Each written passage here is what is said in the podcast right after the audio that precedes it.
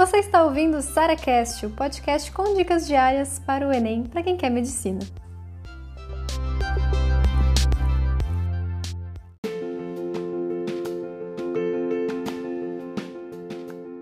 Sara, me socorre, o que, que eu faço se cair uma questão na prova que é cheio daquelas continhas miseráveis que você não faz a menor ideia, às vezes, de quanto tempo vai demorar para fazer aquela questão. Se você fica nela e gasta aí meia hora para acertar, ou você pula e você vai fazer outras questões. Gente, naturalmente eu, eu identifico essas questões na cara. Sabe aquelas questões que tem cinco alternativas? Obviamente, né? Todas as questões têm cinco alternativas. Mas aquelas questões que têm alternativas que cada um tem que calcular de uma maneira diferente. Tipo assim.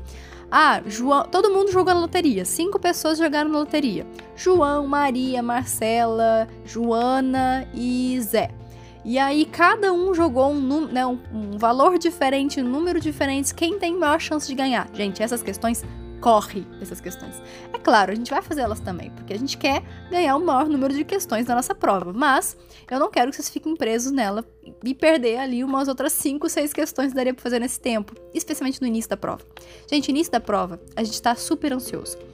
E a ansiedade, ela atrapalha muito né? a gente a, de alguma forma, reter coisas que a gente acabou de ver. Por exemplo, já reparou como, como você lê e esquece muito facilmente as coisas que você acabou de ler quando está com ansiedade, mesma coisa as continhas. Então você não vai conseguir seguir uma continha chatinha por muito tempo que você vai esquecer todo o seu fluxo de raciocínio por conta da ansiedade.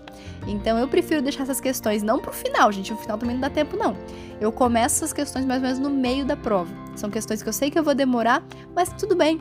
Não tem problema também eu fazer ela picotadinho, sabe? Então, por exemplo, eu sempre começo as questões. Então, assim, comecei, mais ou menos ali na metade da prova, eu falo, opa, eu vou levar muito tempo. Ou às vezes não, gente. Às vezes, essas questões que a gente achava que levaria eterna, né, eternidade, são questões muito fáceis. Tem uma questão de 2019, que era uma questão de uma matriz 5 por 5 Tipo, eu lembro, cara, acho que eu aprendi matriz 3x3 no máximo, né?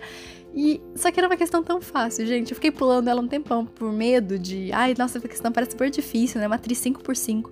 Mas quando você vai ver, a gente era só somar os númerozinhos só somar os númerozinhos. Números simples, tá? Tipo 2, 4, 0, entendeu? Então, às vezes, cuidado também para você não ficar se assustando tanto com as contas, porque quando você for ver, às vezes é uma questão super rápida de fazer também. Então, não deixa ela pro final.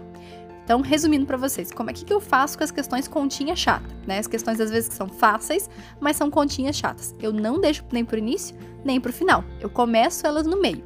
Se eu sentir que eu tô demorando muito, eu pulo. E eu, assim, eu vou voltando nela com o passar do tempo, ou seja, eu vou fazer ela picotado.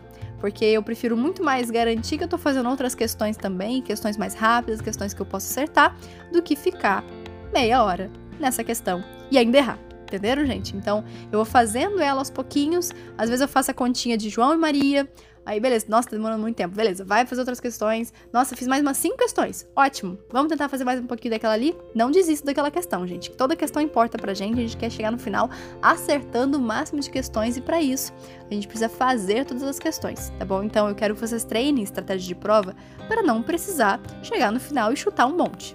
Tá? Então, para isso a gente tem que pular na hora certa. Isso é um grande, né, uma questão de grande exemplo para a gente pular e ir voltando aos pouquinhos depois para ela e ao mesmo tempo que a gente não se assuste também com questões que parecem gigantes, mas que no final das contas, gente, é a coisa mais fácil do mundo.